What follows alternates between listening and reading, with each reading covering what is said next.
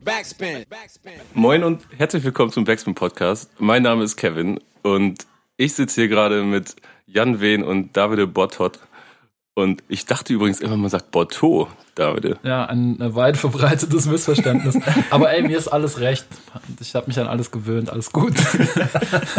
ich weiß manchmal selber nicht mehr, wie man das ausspricht. Hallo, hallo. Vielen Dank für die Einladung auf Hey, jeden Fall. Große Gerne. Ehre. Jetzt habe ich mich selber im Satz unterbrochen. Wir sitzen nämlich hier, weil ihr euer Buch herausgebracht habt. Könnt ihr uns hören? Mhm. Und das läuft ja extrem erfolgreich, wie ich mitbekommen habe. Ja, ka- ja, schon, auf jeden Oder Fall, oder? Kann man sagen. Ja, ich finde schon, ja. Ich bin, wir sind positiv überrascht. Ja, genau, das kann man wirklich sagen. Ich glaube, wir haben das beide überhaupt nicht erwartet. Ähm, aber es ist tatsächlich auf der Spiegel Bestsellerliste auf Platz 6 eingestiegen. Ja, und Und, in das- der zweiten Woche sogar noch auf Platz 8. Und das fand ich äh, Wahnsinn, weil ich nicht, ich konnte überhaupt nicht einschätzen, wie so etwas dann funktioniert. Gerade weil es für mich eigentlich, es könnte auch einfach ein reines Produkt für die Rap-Bubble so sein. Mhm. Voll. Was es aber ja scheinbar nicht ist. Nee, aber ja, Also ich hatte so dieses Ding, wir haben die ganze Zeit ähm, immer auf Amazon geguckt, wie so Idioten, halt, wo wir da stehen. Und das war dann mal auf zwölf oder so, ne? Also alle Bücher. Und dann dachte ich schon so, ah, okay, krass. Und dann, das war zum ersten Mal, wo ich dachte, vielleicht könnte jetzt was klappen mit dieser Spiegel-Bestsellerliste und dass dieser gottverdammte Aufkleber auf das Buch kommt. Und dann bin ich in so eine Buchhandlung gegangen und da lagen diese ganzen Bücher darum, da mit Charme und Deutschland hat Rücken und dieser ganze Kram und Tilo Sarrazin und dann war mir so, ja, natürlich klappt das nicht, weil das ist halt die Realität, sowas lesen halt Leute, so das ist der richtige, ähm, das ist halt so die Spiegel-Bestsellerliste. Und als es dann da aufgetaucht ist, war ich schon sehr überrascht. Haben wir uns auf jeden Fall gefreut. Ja, auf jeden Fall. Weil ich, ehrlicherweise habe ich es genauso äh, gesehen, wie du auch gerade gesagt hast. Ich konnte überhaupt nicht einschätzen, für wie viele Leute ist das jetzt relevant. Ist es für unseren Freundeskreis relevant? Okay, mit Bekannten oder Mitleidskäufern sind wir dann so bei 300 Leuten oder so, ja. Ja. Ähm, aber es ist ganz schnell irgendwie darüber hinausgegangen und hat ganz andere Leute erreicht. Und es ist schon echt schön zu sehen, wie sich das jetzt eben immer in immer mehr bundesdeutschen Haushalten wahrscheinlich finden wird. Auch als nette Geschenkidee zu Weihnachten oder Geburtstagen. Äh, werden, werden Bücher eigentlich noch, werden so Büchercharts äh, oder Buchcharts, werden die nach Stückzahlen eigentlich berechnet oder nach Umsatz? Gute Frage. Ich glaube aber schon nach Stückzahlen. Stückzahlen, ne? ja. auf jeden Fall. Aber es gibt da so heftige Regularien. Ich habe mich dann auch da eingelesen. Und zwar ist es so, dass zum Beispiel Kochbücher überhaupt nicht mitgezählt werden dürfen, weil das ist quasi keine Eigenleistung, keine literarische oder journalistische, sondern das sind ja im Grunde nur eben äh, wie sagt man denn, Inhalts, ähm, Inhaltsangaben oder Zutatenhinweise, die aneinander geklatscht wurden. Dann so Reissues werden, glaube ich, auch nicht gezählt. Ähm, und ich glaube auch Dinge, die sozusagen eben mehrere Texte von verschiedenen Autoren zusammennehmen. Also das wird, glaube ich, auch nicht mit reingezählt. Ich weiß es nicht genau. Ich würde gerne mal Charts lesen von Büchern, die, die gelesen werden. Also nicht, was wird am meisten verkauft, sondern was wird am meisten gelesen. Weil ich habe schon den Eindruck, dass die Bücherindustrie zum großen Teil darin besteht, dass Leute Bücher für andere Menschen kaufen oder sie sich kaufen, um sich irgendwo hinzustellen, die dann nie angefasst werden. Ähnlich wie Moncherie auch, glaube ich, zu 99 Prozent verschenkt, nicht gegessen wird. Oder weiter verschenkt Ja, genau, ne? weiter Ja. verschenkt. So.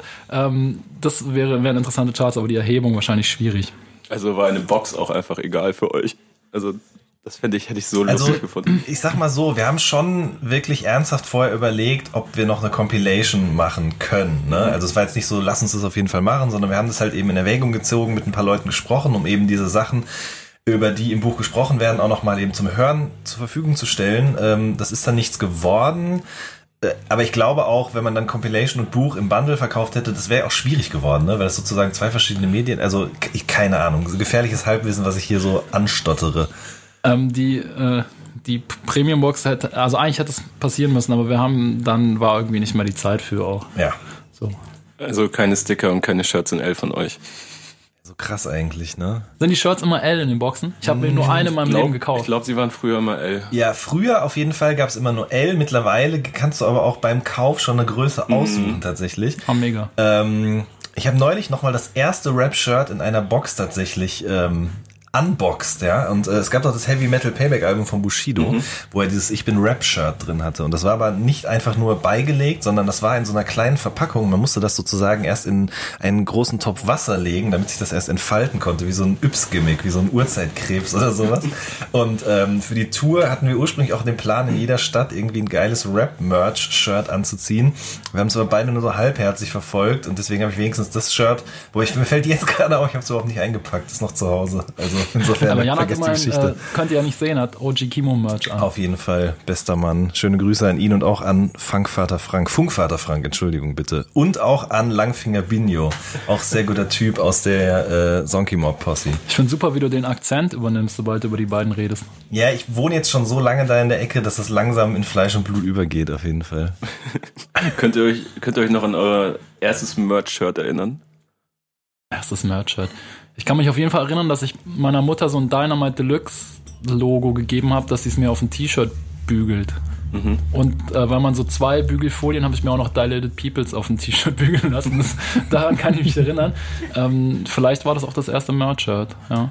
Äh, ich glaube, bei mir tatsächlich ein Mongo-Klicke-Pullover, auch von meinen Eltern. Wie, das ist Aus ja dem illegal. Shop. Ja, natürlich. Ähm, nicht aus dem Shop, sondern wirklich illegal. Also aus diesem illegalen Nein, nein, Bootleg-Shop. nein, nein, nein, es war so. Ähm, ich habe diesen Pullover in der Juice gesehen und habe auch relativ schnell gecheckt, dass es da drei Varianten von gibt. Einmal den schwarzen mit dem weißen, dann den weißen mit dem schwarzen und dann aber auch den schwarzen mit dieser Reflektorfolie sozusagen. Gibt es nicht diesen Mythos, dass es diesen Weißen nur gab, weil Ferris seinen verloren hat und den dann im Weiß nochmal nachproduziert hat?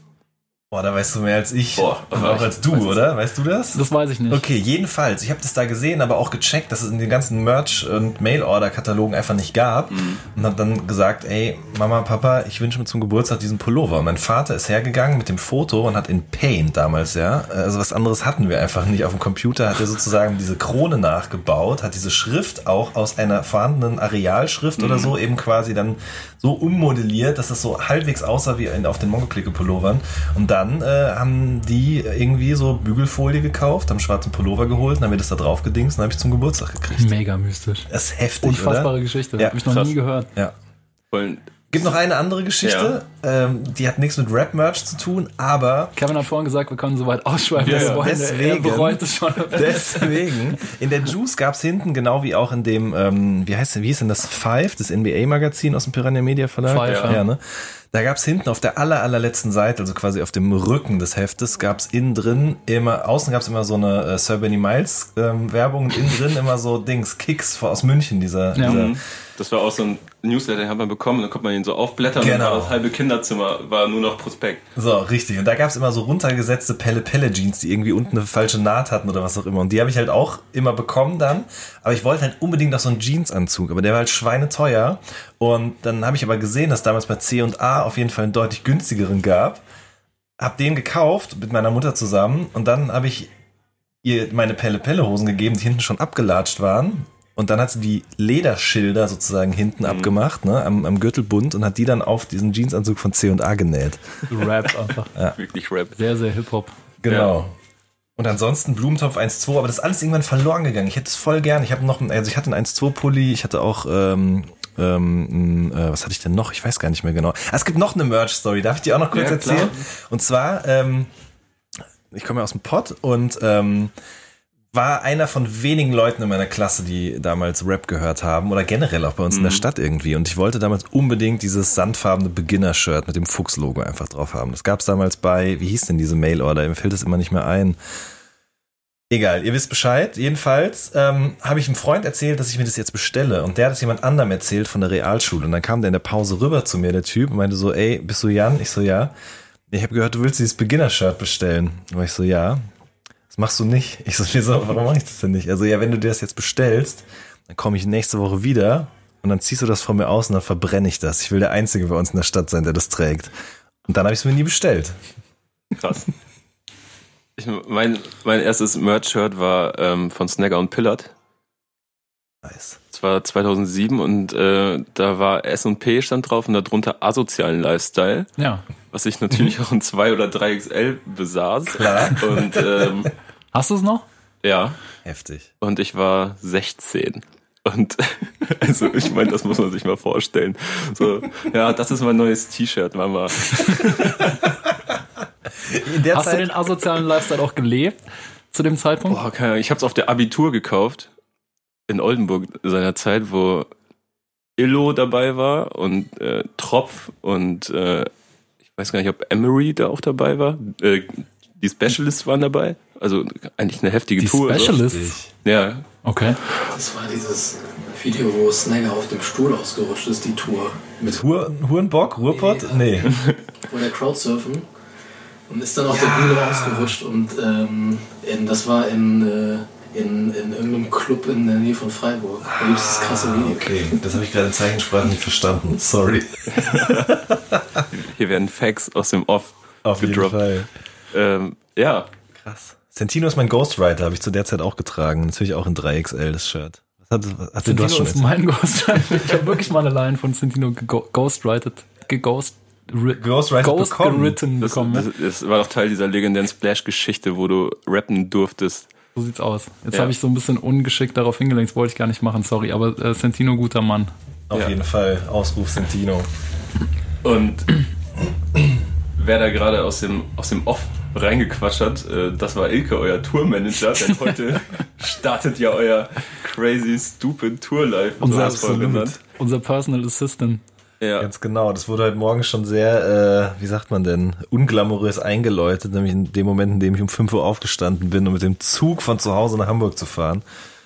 Ähm, um da noch zu arbeiten auf der Fahrt. Aber jetzt äh, sind wir richtig angekommen. Wir waren gerade schon bei Rocket Beans, haben das erste Interview gegeben. Jetzt sind wir hier bei dir und dann geht's nachher auf die Stage.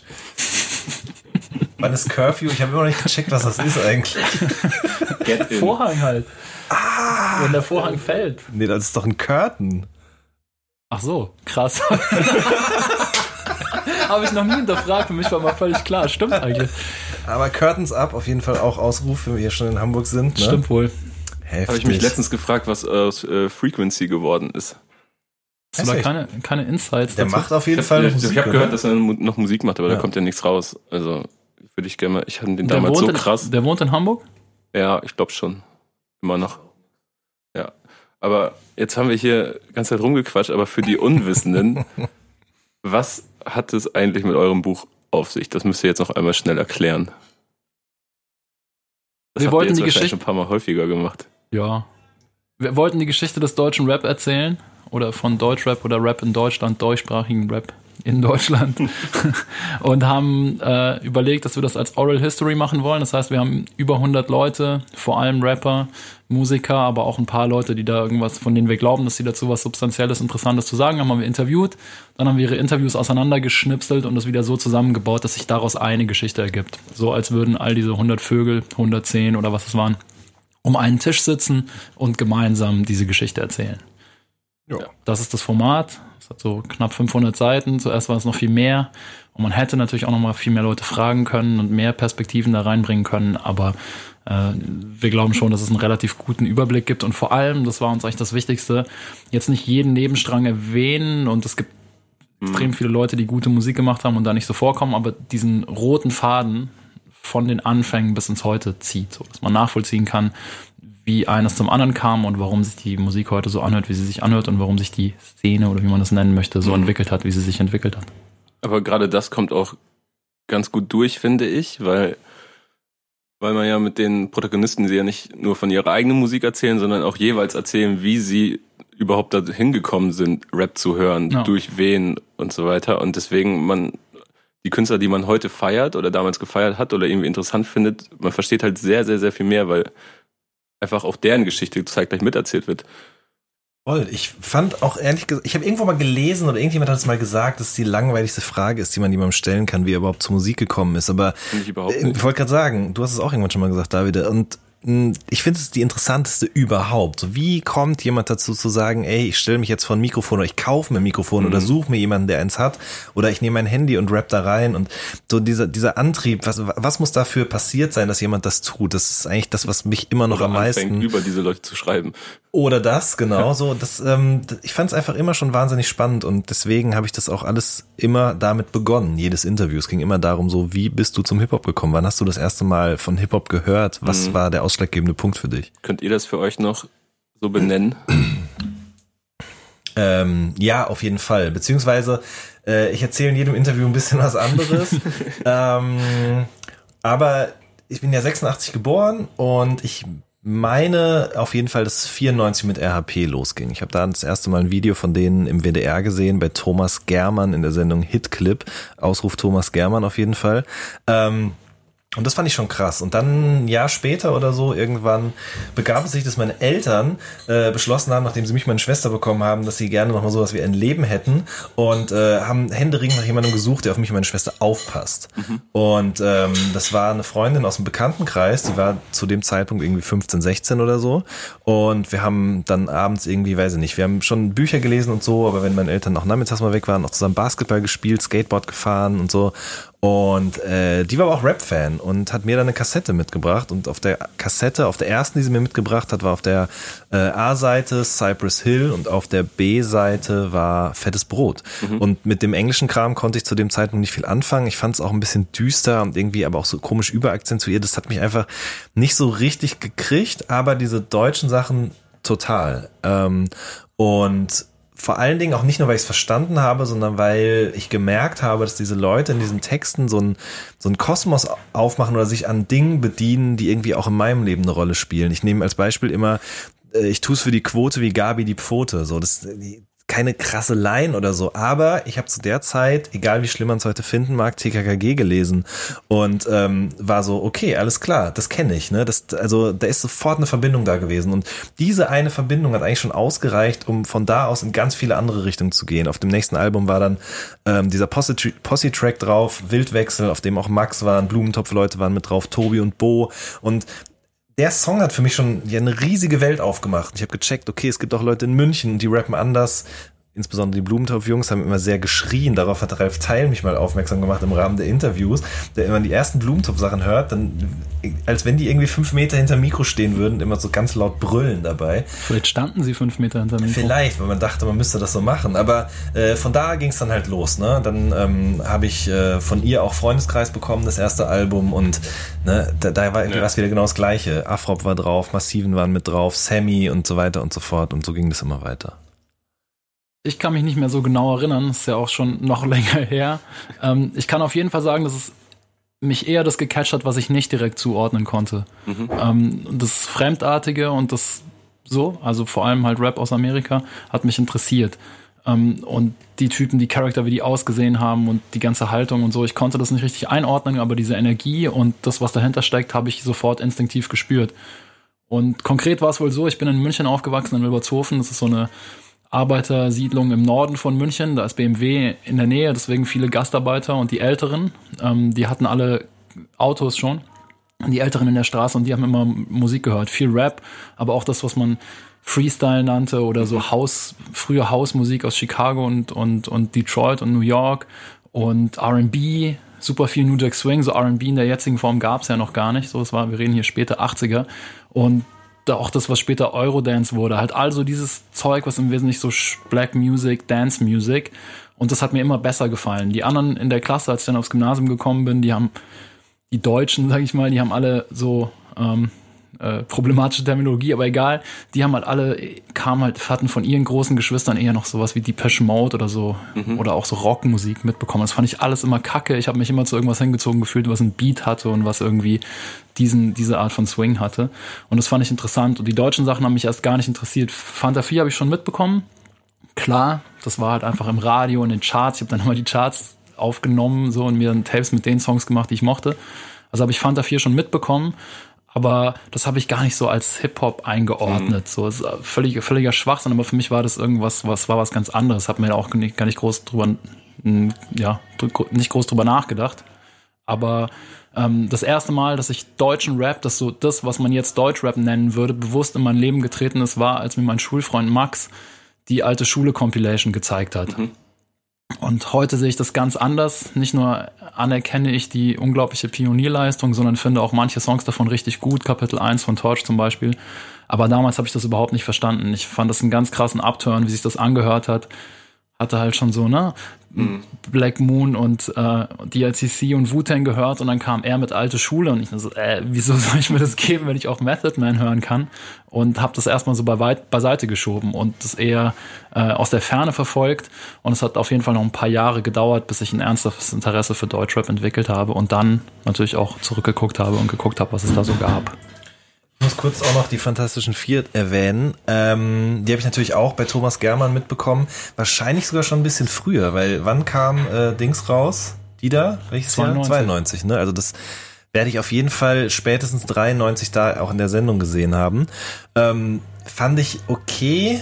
Aber ich war auch noch zu jung, um überhaupt zu checken, dass es vielleicht was anderes sein könnte, weil Fettes Brot war auch immer schon sehr musikalisch, auch sehr ähm, bunt auf eine gewisse Art und Weise so. Aber ich fand auch tatsächlich, dass die Fantastischen Vier dann in den Jahren danach auch immer wieder so reclaimed haben, dass sie tatsächlich auch irgendwie Rap sind, was auch Ja. immer das heißen mag. Aber Picknicker, populär, das waren auf jeden Fall Songs, die mich immer sehr begeistert haben. Ich fand auch das Hausmarke-Album wahnsinnig gut, weltweit.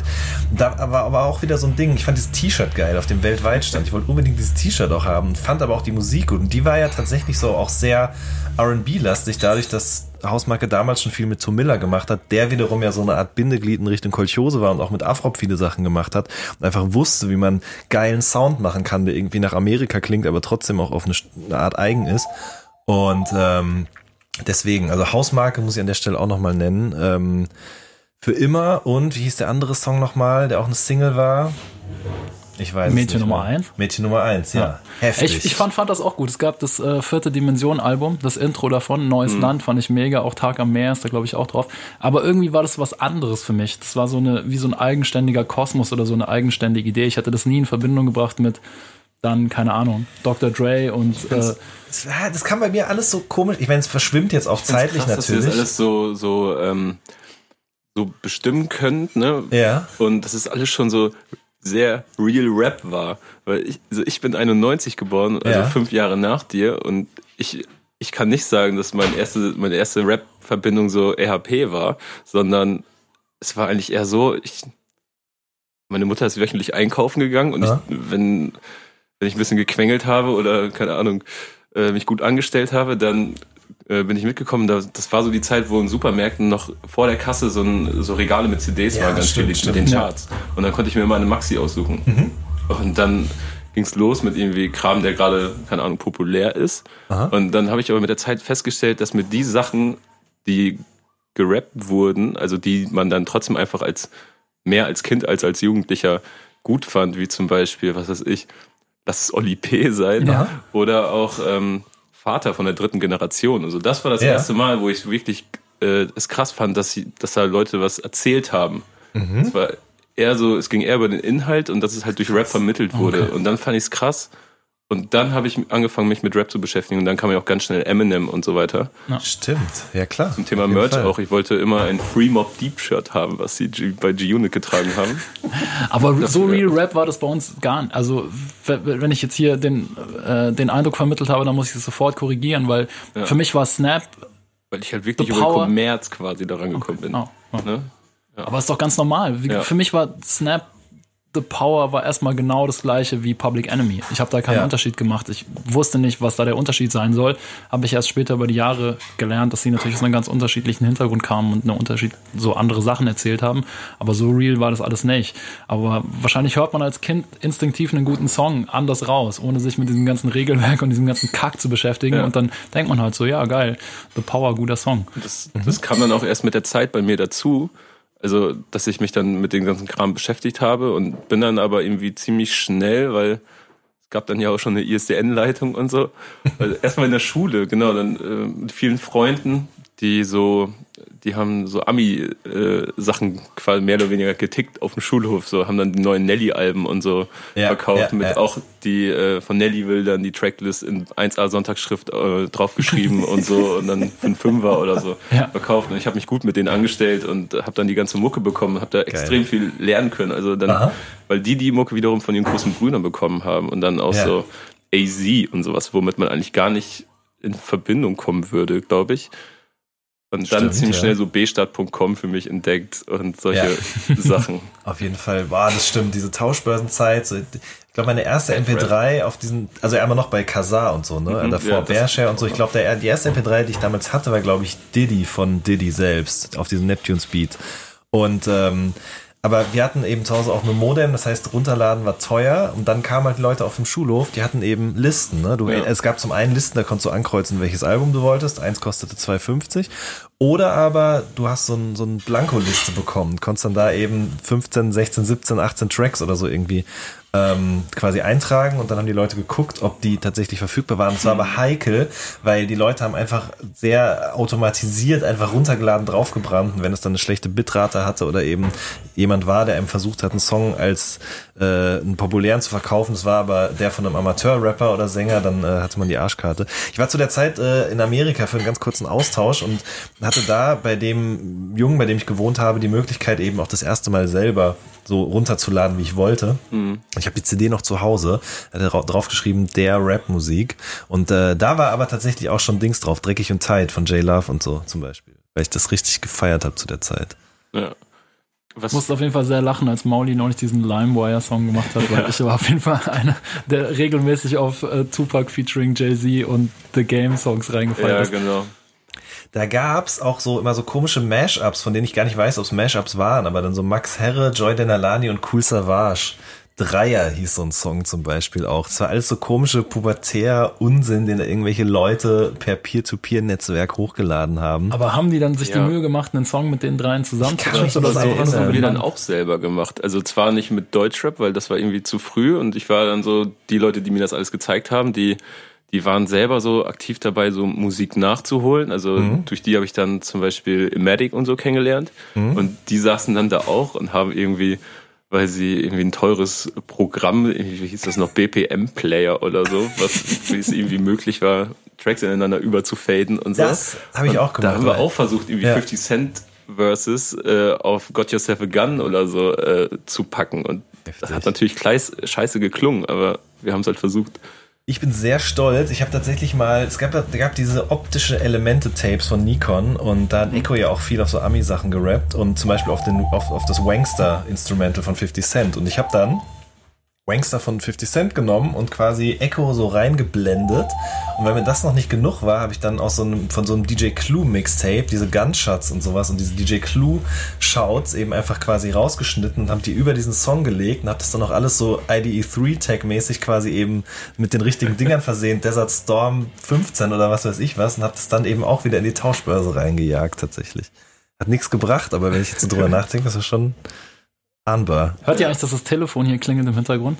Ja, das Ich bin schon so ja. Deutschrap verblödet seit diesem Buch, dass ich die ganze Zeit an das K2-Video denken muss, wie irgendjemand so ein großes Telefon in der Hand hat und Hip-Hop ruft an. Und ich denke nur Dings, hallo, hey, hallo, von AZ und Zuna, ja, denke ich die ganze Zeit. Endlich okay, gehst du ja. ran, Bruder, hallo, hallo. ähm, also mir auf jeden Fall immer, wenn ich darüber nachdenke, was also ich hatte dann diese bstadt.com Zeit und ja. Berlin Zeit, aber auch ich habe auch Mongo Clique und alles mögliche irgendwie gehört. Mir ist dann aber auf ich habe richtig in Städten gedacht früher. Mhm. Und das kommt die Leute dem, ja auch. Genau, und es kommt in eurem Buch ja auch auf jeden Fall durch so. Es geht ja eigentlich im Grunde die ganze Zeit um Berlin, Heidelberg, Stuttgart, Hamburg. Und würdet ihr sagen, dass dieses Städtedenken so immer mehr ab, also abnimmt? Klar, mhm. klar. Ich glaube, es hatte ganz handfeste Gründe.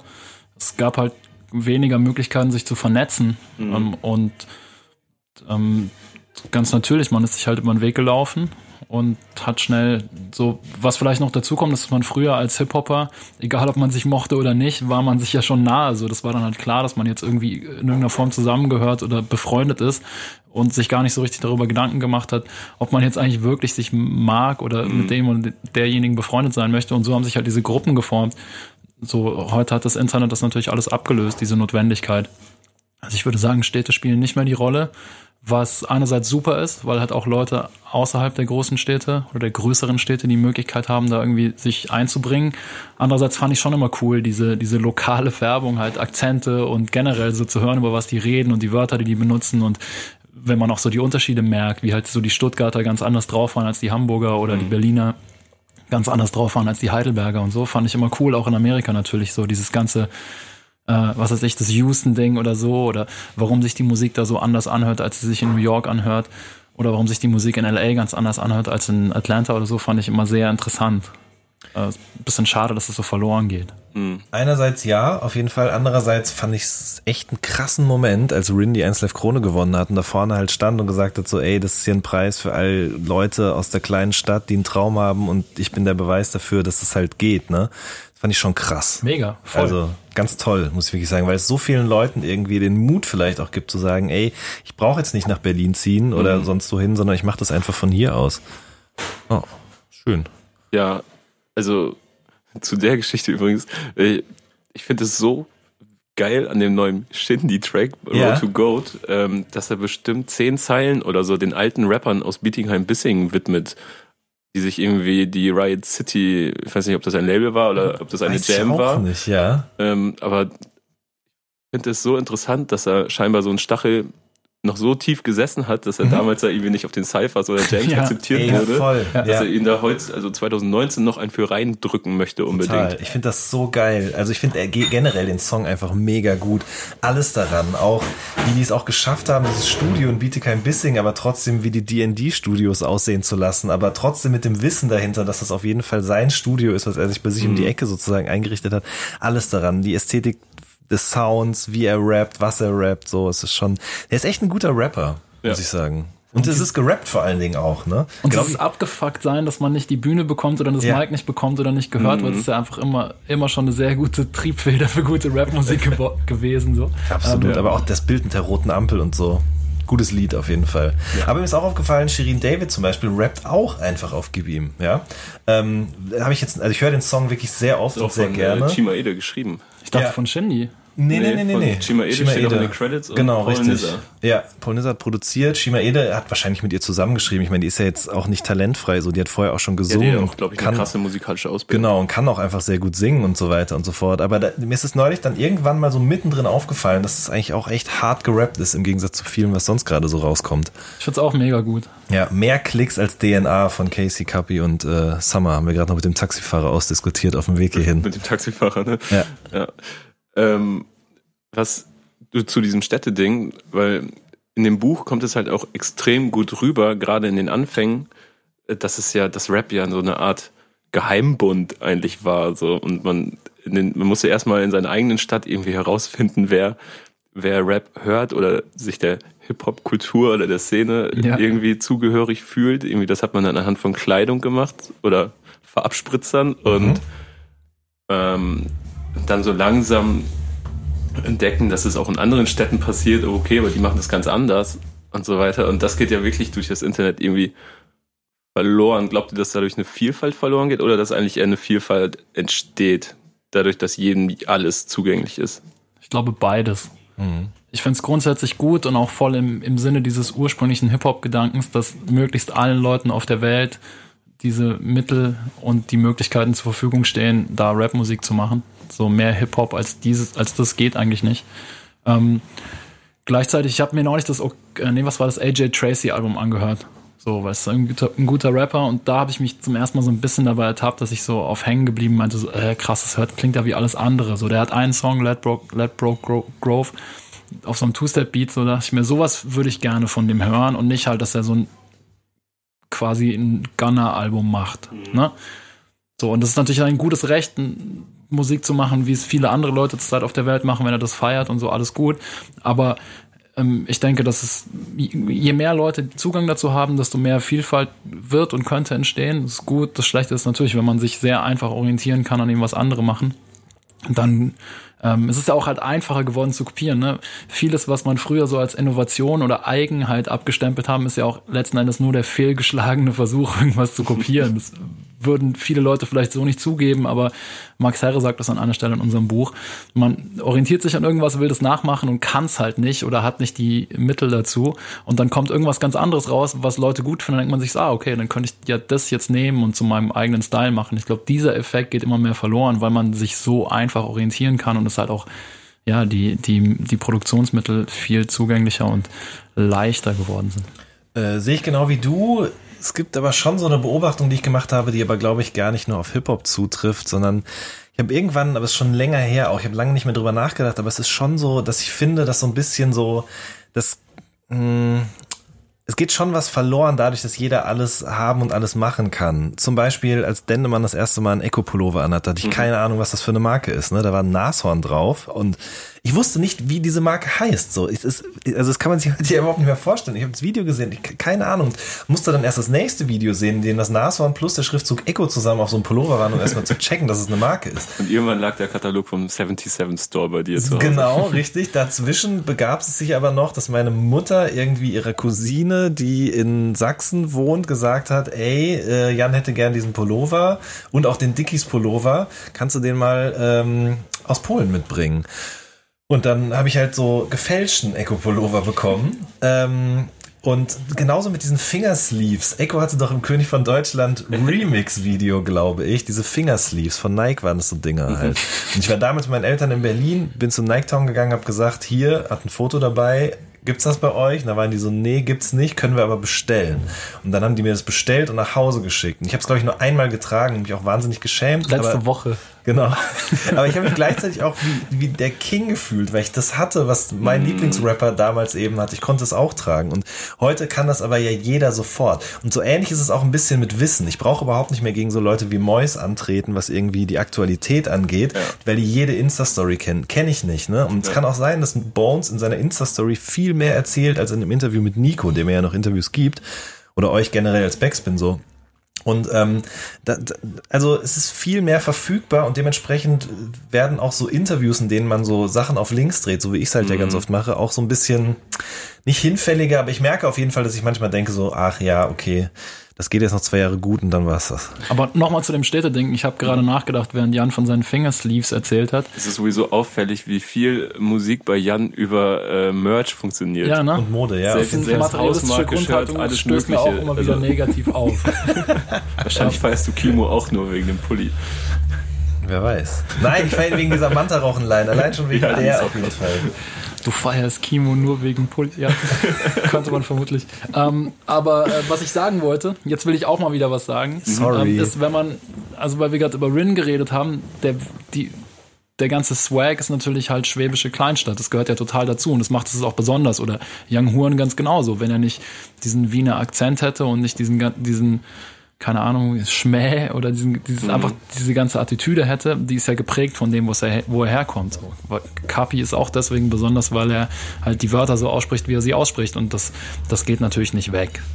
Insofern muss ich das ein bisschen relativieren, was ich gesagt habe. Und äh, haben wir neulich, als wir irgendwo im Radio waren, da wurde Advanced Chemistry gespielt und Tony L sagt, fragt und Rin macht es immer noch. Ja. Ne? Das war schon, das war ein schöner Moment, auf jeden Fall. Und, ähm, was ich mich auch immer frage, wie viele Talente sind eigentlich früher verloren gegangen? Ne? Wenn äh, Isaac erzählt es in dem Buch, dass Sammy Deluxe, Daniel und er alle mehr oder weniger aus der gleichen Straße kommen oder im Umkreis von 500 Metern aufgewachsen sind. Das kann ja, also ne, solche Zufälle gibt's ja nicht. Das heißt, es muss in Hamburg und geschweige denn anderen Städten noch sehr viel mehr Leute mit einem ähnlichen Talent gegeben haben, die halt vielleicht nicht, bei denen es diese glücklichen Fügungen nicht gab, die vielleicht auch nicht so diszipliniert waren, aber ähm, ich bin mir sicher, dass früher Leute durchs Raster gefallen sind, einfach weil sie den Zugang nicht hatten oder die Role Ja. Models nicht in der Ja, Nähe ich hatten. erinnere mich auch noch, dass äh, du hattest mal so eine, du hattest mal ein Interview auf der Bühne mit äh, Jan Delay, das ist gar nicht so lange her. Ja, hier in Ähm, Hamburg, ne? Ja. Genau, hier in Hamburg im Zeise-Kino. Und da hat er erzählt, dass er Sammy, glaube ich, kennengelernt hat, weil er aus dem Fenster geguckt hat und da ein jugendlicher anderer so fuchtelnd, so mit, wie man halt nur mit den Händen fuchtelt, wenn man vor sich her rappt oder leise im Walkman mit rappt, entdeckt hat und dachte, okay, der muss Rap hören. Ja, ja. Im Grunde aber auch nur die Weiterführung der Cora E-Geschichte ganz zu Beginn des Buches, ja? Ja. Also da, da waren es Farbspritzer oder eine selbstgestaltete Gürtelschnalle und da waren es eben die berühmt-berüchtigten Rap-Hände. Ja, ich, ich erinnere mich auch noch, ähm, ich habe mal mit Nisse gesprochen, der ja auch aus Hamburg kommt und äh, der ja auch früher sehr, sehr viel gerappt hat. Und äh, der sich zum Beispiel, äh, der ist dann auch nicht so, also angekommen in der Hamburger Szene. Also der wurde dann nicht irgendwie so supported oder so, hat er zumindest das Gefühl gehabt. Und äh, dadurch ist es wahrscheinlich dann auch so ein bisschen im, Sam im Sande verlaufen, sagt man. Mhm. Ja. Ja. weil die so ein Kreis, ein geschlossener Kreis waren auf eine gewisse Genau. Art, und niemand mehr reingelassen haben und alle Demos direkt im Papierkorb gelandet sind. Innerstädtische Grabenkämpfe ist auf jeden Fall auch ein gutes Thema. Ja. Äh, ein, ein schöner roter Faden auch, ja. Wirklich. Und ich komme auf dieses Stadtthema überhaupt nur, weil ich mich äh, vor kurzem gefragt habe. Ähm, nee, andersrum. Ich habe das Buch gelesen und dann wieder festgestellt, okay, wie viel es eigentlich um diese Mythenbildung damals, damals gab. So in, in Heidelberg gibt es irgendwo einen, der heißt Torch und der macht das und das und das. Und ähm, also gab es so richtige ja, Mythen um, und, um Personen und irgendwie fast schon Legenden. Was heute ja, weil alles viel zugänglicher ist, so ein bisschen verschwindet. Und dann habe ich mich gefragt, ob, ob A, so alte Heads von früher oder so Koryphäen mittlerweile zu wenig gewürdigt werden von der jüngeren Generation und B, ob das damit zusammenhängt, dass alles viel einfacher ist und man gar nicht mehr so dingen muss, wie etwas gemacht wurde, weil andere etwas schon gemacht haben und sich gefragt haben, wie hat er das hingekriegt? Also, dass man das gar nicht mehr so anerkennt, was Leute früher. Also das mit Sicherheit, der zweite Teil, ganz, ganz klar. Ähm, in, in unserem Buch gibt es dieses eine Kapitel über LSD, ne? ähm, eine, eine, eine Band aus im weitesten Sinne Köln, ähm, die ähm, sehr früh ernstzunehmende Rapmusik aus Deutschland gemacht haben. Die haben nicht auf Deutsch gerappt in der Konstellation, sondern auf Englisch, aber es gilt so vielen als die erste, das erste wirklich ernstzunehmende Rap-Album aus Deutschland. Und die beschreiben da sehr genau, wie sie äh, den Prozess ihrer Aufnahmen und wie sie irgendwie Aktenordner angefertigt haben mit den Samples, die sie darauf verwendet haben und so völlig geisteskrank, dieser Aufwand, ne? Verrückt. So. Das kann ja heute gar nicht, also ist doch völlig klar, dass jemand, der heute 14 ist, das nicht mehr nachvollziehen kann. Das heißt, sich die Musik anhört und nicht versteht, was für eine Pionierleistung oder ja, was schlicht und ergreifend, was für ein Aufwand es auch war, so, ja, und, und wie, wen, wie sehr man da sich irgendwie gegen Unverständnis und so durchsetzen musste. Ähm, das, da gebe ich dir recht. Das, was das andere angeht, ob die junge Generation die Vorväter genügen und Vormütter, äh, schlimm genug, dass es das Wort schon gar nicht gibt, Vormütter, ähm, ob die das genügend zu würdigen wissen, ich glaube, das gehört irgendwie dazu, dass sie das nicht würdigen. So, das muss so sein. Im Rap war es immer so: Ich will jetzt hier mein Ding machen und ich bin jetzt der Geilste und das impliziert halt auch, dass alle anderen weg müssen und halt nicht die Geilsten sind. Ähm, und das ist irgendwie das, was Rap, haben wir jetzt öfter schon gesagt in Interviews, so was Rap am Leben hält aus meiner Sicht. Dieses A, dieser Wunsch immer wieder was, also die Möglichkeit, den Hip-Hop-Gedanken für sich immer neu zu interpretieren und B, einfach dieses Bedürfnis, alle anderen zur Seite zu räumen Ja. und sich selber da in den Mittelpunkt zu stellen. Deswegen hat es schon seinen Wert, auch dass die alten Helden nicht gewürdigt werden. Aber ich finde, es werden schon Leute gewürdigt, aber vor allen Dingen die, die es nicht einfordern oder ausstrahlen, dass es jetzt bitteschön passieren soll. Weil es gibt's ja schon, ne? Also ich nehme als Beispiel immer Rin, der in dem Outro von dem neuen Mixtape eben Shoutouts an Lackmann gibt zum Beispiel. Ähm, genauso hat ein SD, klar, der ist viel später erst gekommen, aber hat auch ein krasses Standing. Die Stiebers auch, ne? Die sind auch nie hergegangen und gesagt, wir sind die Kings aus Heidelberg, sondern die haben einfach ein Album gemacht, danach haben die nie wieder was gemacht. Und wenn man diesen Namen Stieber sagt, so dann ist allen klar, was Sache ist, ja. Und äh, da haben auch Leute wie ein Megalo zum Beispiel einen Bezug dann irgendwie zu und huldigen den mit einem mit einem Remix oder in Interviews oder was auch immer oder also insofern es gibt das schon vor allen Dingen an den Stellen an denen es nicht eingefordert wird und das finde ich gut aber es muss grundsätzlich nicht passieren weil es ist ja klar dass Bushido gesagt hat ich bin Berliner 78 und ich scheiß auf Torch 48 ne ich weiß, ja, Ähm, klar Ja, Jahrgang 78 ist der, glaube ich. Oder? Genau, Ja. richtig. Deswegen war ich gerade kurz verwirrt. Aber das, das muss ja passieren, ne? Genauso wie auch Echo sich gegen diese Leute abgegrenzt hat. Auch wenn er es in Interviews später immer erklärt hat, dass er es gar nicht so gemeint hat. Aber es musste halt passieren. So. Mm. Und würdet ihr dann sagen, dass ihr so diese neuere Generation, ich würde jetzt einfach mal die neuere Generation so in, Anführungszeichen, wie, ab wann kann man die ansetzen? So, das ging ja alles so 2010 fast schon mit Moneyboy los, bis dann irgendwann Ja. dieser sagenumwobene Cloud-Rap erfunden wurde. Es gab diesen Begriff. Ähm, all das. Oder äh, iCloud Hip-Hop, wie Benjamin von Stuttgart-Bahre sagt. Weil es eigentlich schon wieder nice ist, ne? Auf jeden Ja. Fall. Ja. Und rechtfertigt ihr das in irgendeiner Weise in eurem Buch, dass es genauso dazugehört zu der Entwicklung von Hip-Hop in Deutschland? Mm, Ich glaube, recht, wir rechtfertigen es dadurch, dass es äh, ausführlichst behandelt wird, oder? Genau. War eher so der Punkt. Ach so, okay. Ja. Ja, Punkt. Ich glaube, ich habe die Frage, sorry, ich habe die Frage nicht verstanden. Ähm, ähm, also ich finde, dass äh, Moneyboy super wichtig war. Hm. Kurt Prödel sagt an einer Stelle, das ist die einflussreichste Persönlichkeit im Deutschrap seit Torch. Ähm, und natürlich ist es eine Zuspitzung und irgendwie eine Übertreibung, aber wahrscheinlich hat er gar nicht so Unrecht. Ähm, weil ich glaube schon, dass sehr, sehr viel von dem, was gerade passiert, äh, auf Moneyboy, wenn auch nicht direkt, aber indirekt doch zurückzuführen ist oder der Erfolg dessen zumindest möglich gemacht wurde durch das, was Moneyboy und äh, seine Gefolgschaft da gemacht haben. Ähm, wenn das, falls das die Frage beantwortet. Ja, also ich habe so, ich kann mir halt vorstellen, dass, dass viele Leute sagen, okay, geil, ein, ein Buch über die deutsche Rap-Historie und äh, dann steht es auch noch im, im Buchhandel deiner Wahl auf Platz 6 der Bestseller und dann so, okay, da greife ich zu. So, und warum nicht? Ich liebe Rap, ich bin damit aufgewachsen, so seit, keine Ahnung, dann bist du aber halt nicht 25 oder 20, sondern 35 und Mhm. willst es halt lesen. Und machst es auf und dann siehst du, okay, wer ist denn Juicy Gay? So. Aber genau das wollte ich auch, ehrlich gesagt. Das Ja, mir in klar. dem Moment nie so bewusst gewesen, aber jetzt, wo du es nochmal so sagst, und ich habe neulich auch drüber nachgedacht, genau das wollte ich tatsächlich erreichen, weil das schon ich noch nie verstanden habe, wie man das alles so abtun kann als Unsinn oder das hat damit, das hat mit Hip-Hop nichts zu tun, wie Kollege und Marjo so schön gesagt haben einst. ähm, deswegen, also ich kann es Effekt ist total nachvollziehen, warum die Leute das machen, aber sie haben halt Unrecht. Ja, ja, genau, absolut. Ich kann es auch nachvollziehen, aber es ist Quatsch.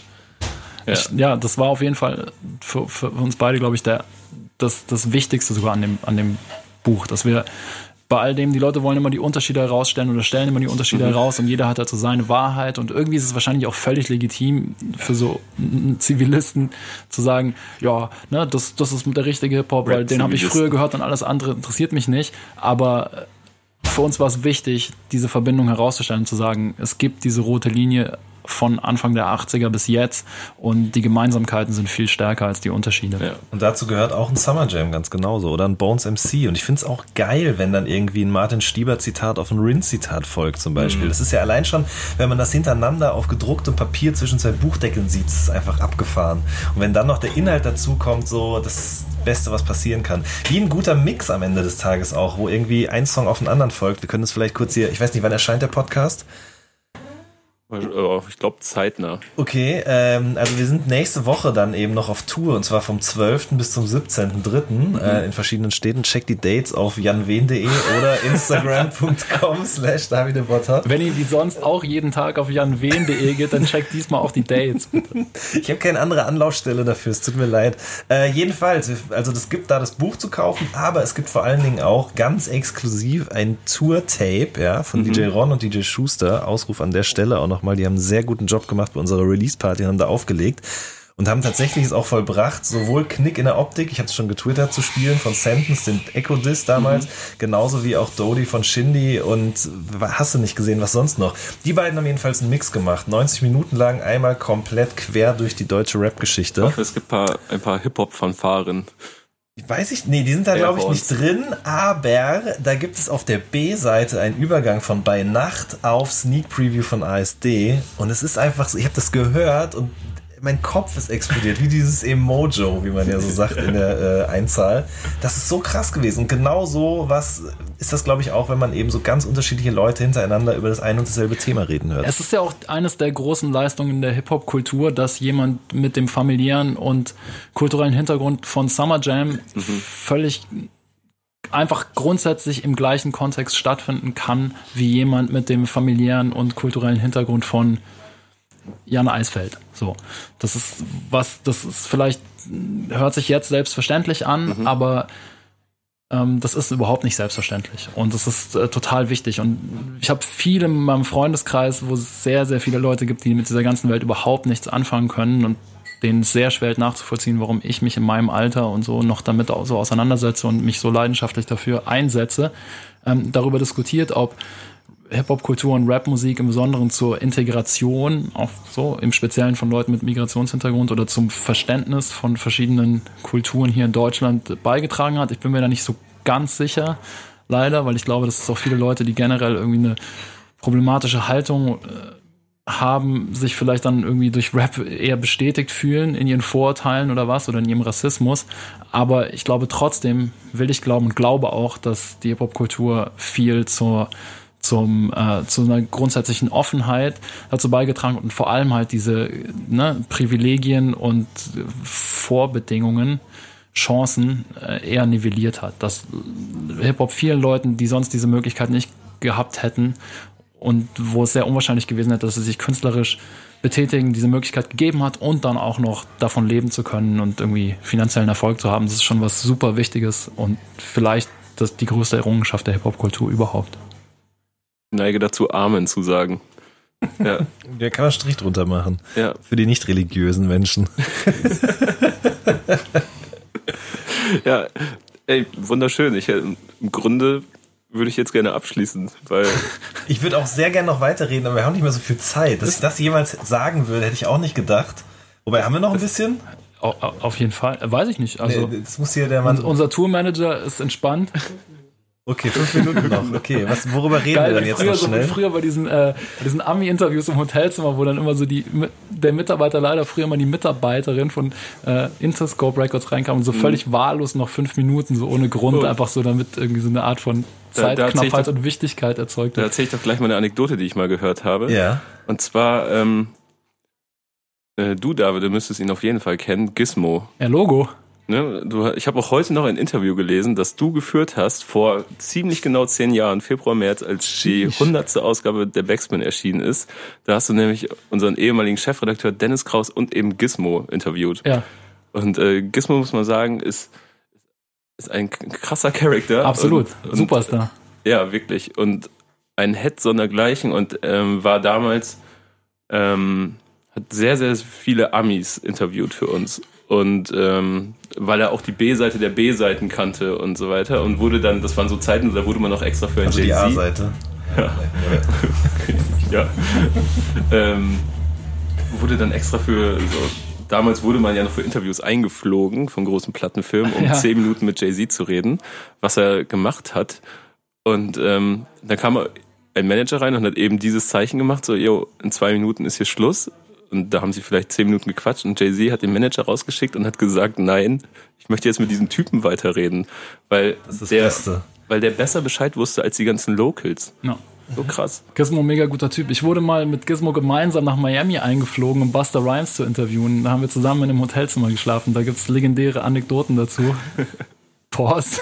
Aber äh, es äh, kann ich an der Stelle nicht erzählen. Aber ja, Jay-Z habe ich auch zwei, dreimal interviewt. Kleiner Humble Brag zwischendrin. Und das, der war immer ein super interessanter und korrekter Interviewpartner. Und sowas ähnliches hat er mit uns auch mal gemacht. Ich wurde mal eingeflogen, um Jay-Z zu interviewen. Und dann gab's gar kein Interview. Weil, keine Ahnung, und dann kam er danach noch so fünf Minuten und hat noch so, ja, ne, sorry, dass das nicht geklappt hat und wir können noch so drei Minuten reden. Und dann habe ich ihm so zwei Zitate entlockt und die dann, glaube ich, gar nicht mehr verwendet, weil die so Standardzitate waren. Aber äh, fand ich sehr beeindruckend, dass er von sich aus das wahrgenommen hat überhaupt, dass da so deutsche Journalisten im Raum stehen und extra wegen ihm da hingekommen sind und äh, er wollte, dass die happy da rausgehen. Ja, da so fällt mir krass. gerade noch was ein. Du hast auch mal Kanye West interviewt und da mit ihm über, jetzt fällt mir gerade der Songtitel nicht ein, Can't Tell Me Nothing geredet, glaube ich, ne? Warst du das? Weiß ich gar nicht genau. Ich habe Kanye West interviewt. äh, genau, und da hast du ihn dann halt gefragt, so von wegen, ja hier, man hört in dem Wir Song haben aber mit Kanye West allermystischste Geschichte, haben wir ein Modeshooting in der Juice-Redaktion gemacht, hat er sich In im Klo, München? Ah, ja Mann, er hat sich im Klo umgezogen und hat dann so, kam dann raus und dann wurde er interviewt. Die Vorstellung einfach so richtig, richtig Unfassbar. mystisch. Schon wieder Hirnexplosions-Emojo. Ähm, jedenfalls hast du mit ihm über Can't Tell Me Nothing geredet und meintest hier so, da sind noch so Adlibs von Yeezy drin, von äh, Young Jeezy, nicht Ja. Yeezy, sondern Jeezy. Ähm, und das war auf jeden Fall für mich auch nochmal so augenöffnend, weil das wäre so eine Frage, die habe ich vorher nie in Interviews gelesen, aber irgendwie so diese Referenzen herzustellen, Verbindungen herzustellen zwischen ihm und einem anderen Rapper und dessen Adlibs und so weiter und so fort, das hat mir auf jeden Fall auch nochmal gezeigt, was man auch fragen kann. Und Ja. nicht immer nur das ewig das Gleiche so. Das fand ich damals sehr beeindruckend. Das habe ich abgespeichert. Ich hätte ihn mal fragen sollen, wie er zu Hip-Hop gekommen ist, habe ich vergessen. Ja, ne? Ja. Und ich habe vorhin vergessen, weil ich das auch interessant finde. Es Ja. klingt auch so nach einer stupiden, äh, einfachen Frage, aber was war denn euer erstes Rap-Konzert? Crisscross im Vorprogramm von Michael Jackson. 1992 im Münchner Olympiastadion.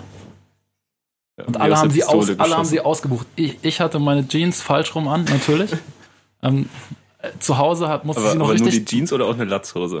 Nee, Latzhose äh, besa- nannte ich nicht mein eigen, aber meine Jeans, die damals Das ist schon dann aber groß noch genug. geiler, eine Jeans Ja. einfach falsch rum anzuziehen. Mega, ich habe damals schon meine, meine Mutter ausgetrickst, mir die Jeans größer kaufen zu können, weil Baggies gab's nicht, ne? Deswegen musste man die Jeans größer kaufen, um sie dann so hängen zu lassen. Und habe meiner Mutter das so vermittelt, das ist ja auch gut für sie, weil ich wachs dann noch rein. Da musste nicht so weit wieder so. Dann wollte ich mir die zu Hause schon, schon um, umgekehrt anziehen. Durfte ich natürlich nicht. Und dann, sobald wir draußen waren, im Gebüsch die Jeans falsch rum und dann dahin gegangen. Und alle haben die ausgebuht. Weil das waren halt so Michael Jackson-Fans und Criss Cross waren damals sehr unbeliebt. So, so, so eine dumme Teenie-Band. Und alle haben die ausgebuht und Plastikbecher auf sie geworfen. Nice, Aber wie ich grad- super. Wie du gerade den Kurdo-Sprech adaptiert hast. Nike-Kappe umgekehrt? Ja, die Hose umgekehrt, Ach so. ähm, bei mir, ich weiß nicht genau. Ich, entweder Blumentopf oder Curse, ich bin mir nicht ganz sicher. Aber beides relativ ähnliches Setup, so mit fünf Freunden irgendwie mit dem Regionalexpress hingefahren. Dann vor Ort natürlich äh, standsgemäß Becks getrunken, dann wird man irgendwie noch angefreestylt und dann war da die Show und wurde nicht von danach der Seite angequatscht, sondern wurde angefreestylt auf jeden Fall und dann irgendwie danach auch noch gewartet, dass die dann rauskommen und so. Und ich habe damals auf jeden Fall auch Italo Reno vollgeschwallt in Köln im Gloria und habe mir von Roy Marquis ein Autogramm auf sein Samsara-Album äh, geben lassen, wobei das war dann schon ein bisschen später, glaube ich, tatsächlich. Ähm, aber ich war noch nie so der Konzertgänger, deswegen. Aber was ich auch noch kurz sagen muss, Beginner habe ich auch mal live gesehen, ich glaube zur Blast Action Heroes Zeit und da hatte Jan äh, ein T-Shirt von The Verve an auf der Bühne. Und das ist, da ist, also ich weiß, ich weiß gar nicht, wie ich das beschreiben soll. Ich nenne immer so komische Momente. Das ist auch schon wieder so ein Fashion-Ding, merke ich gerade. Ja. Aber einfach wie geil, Mann. Das ist ein Typ, der ist Rapper, der geht mit Rap auf die Eins, dann stellt er sich auf die Bühne und hat ein Shirt von The Verve an. So. Das ist einfach ein geiles Statement. Das, das kommuniziert so viel und dabei redet er eigentlich in das Mikro und die Leute sind alle deswegen da. Aber er hat dieses Shirt an und das hat mit mir, hat mir viel mehr irgendwie gegeben als das ganze Konzert, muss ich einfach sagen. Fashion, ja, vielleicht äh, solltest du dich doch bei Instagram anmelden, damit du Influencer werden kannst. Aber ich habe mal versucht, die. Frisur von Richard Ashcroft nachzumachen. Also Seh sie ich, mir ja. wachsen zu lassen, hat nicht so funktioniert. Da braucht man auch so dieses knöchrige Gesicht. genau, richtig. Ich, ich war, mein erstes Konzert war Frankie Kubrick im Cadillac in Oldenburg. Ja, auch schön. Ja. Ja. Und ähm, der War das so Support zu Du blutest Vollzeiten und so? Oder? 2007 war das. Das müsste so Anfänge seiner Optikzeit gewesen Ah, sein. Okay. Mm, Ja, das kann hinhauen, Mhm. vielleicht. Und ich weiß noch, der Support-Act damals war, äh, wie hieß er? Jimmy Spliff aus Osnabrück, von Okay. dem Kenn ich, ich, kenn ich, ja. er, ich glaube ich, auch recht erfolgreicher Resident DJ so. Und ähm, der hat mir noch eine CD in die Hand gedrückt. Und äh, der hat auch so einen kleinen Shop aufgemacht, wo er so, so eine Art Dilla-Bootleg-Shirts verkauft hat, wo dann Na, aber. beim Konzert. Nee, das hat er später so. gemacht, viel später, wo er dann, wo Haft Changed My Life drauf stand, statt Dilla Changed My Life. Ah, geil. Und äh, habe ich geordert, kam nie an. So, und dann habe ich da so 100 E-Mails äh, äh, geschrieben, dann habe ich ihn auf den Splash getroffen, wie er Geld verdiente. Und ähm, dann habe ich ihn gefragt, wo meine Shirts bleiben. Und dann habe ich aber dann äh, wenig später zwei Shirts Nice. bekommen. Richtig gut. War, Aber ich war habe ihn halt Jahre später getroffen. War Bartek damals Heftig. noch der, der äh, Backup-Rapper von Frankie Kubrick? Nee, das hätte ich Ah, das geahnt. 2007 War er aber zu auf spät. jeden ja. Fall, ja. Ja. Ich war mal in Frankfurt auf dem Macklemore-Konzert und Chance the Rapper war Vorgruppe und meine Frau kriegt heute noch, wird ihr noch das Herz schwer, wenn sie daran denkt, wie der damals dann als Macklemore gespielt hat. Chance stand dann an seinem eigenen Merchstand und hat seine Shirts verkauft und keiner wollte irgendwas von ihm haben. Und wir sind natürlich auch nicht hingegangen, ja, um ihm irgendwie mal zu sagen, wie gut wir es fanden, weil wir einfach dumm und ignorant waren. Aber Mit Chance the Rapper habe ich Beef.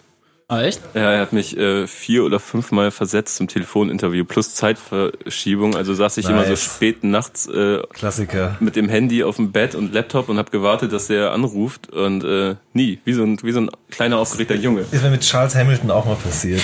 Charles Hamilton, oh, ey, du hast gerade so einen großen Knoten in mir befreit, weil ich seit Wochen wirklich drüber nachdenke, wie äh, dieser eine Typ aus dieser Block-Era Ja, heißt, ähm, den ich vergessen habe, den habe ich früher Todes gefeiert, dann ist er aus verschwunden, den gibt's einfach nicht mehr. Charles Hamilton, der Charles war das. Hamilton, Brooklyn Girls, mega guter Song. Äh, es gibt ihn auch wieder tatsächlich. Der ist richtig abgeschissen, ne? Also Ja. wegen Der war mehreren so mit Dingen. Asher Roth und so ist er Genau, geworden. richtig, ja, genau. Und ähm, Nicht auf den Namen gekommen. äh, der ist richtig abgeschissen dann wegen verschiedener Sachen, auch weil er eine Frau geschlagen hat, auch wegen Drogen und so weiter und so fort. Und dann gab es vor pff, zwei Jahren oder so, glaube ich mal, so, ich weiß gar nicht, ob es ein Teaser oder eine ganze Doku war, die so ein bisschen eben verfolgt hat oder verfolgen wollte, wie der sich wieder zurückkämpft. Weil der auf jeden Fall ein guter Rapper war, aber der hat ja dann damals auch, ähm, hat er doch irgendein Mixtape rausgebracht, wo dann drauf stand, dass das Executive Producer von Jay Dilla, obwohl der zu dem Zeitpunkt schon tot war.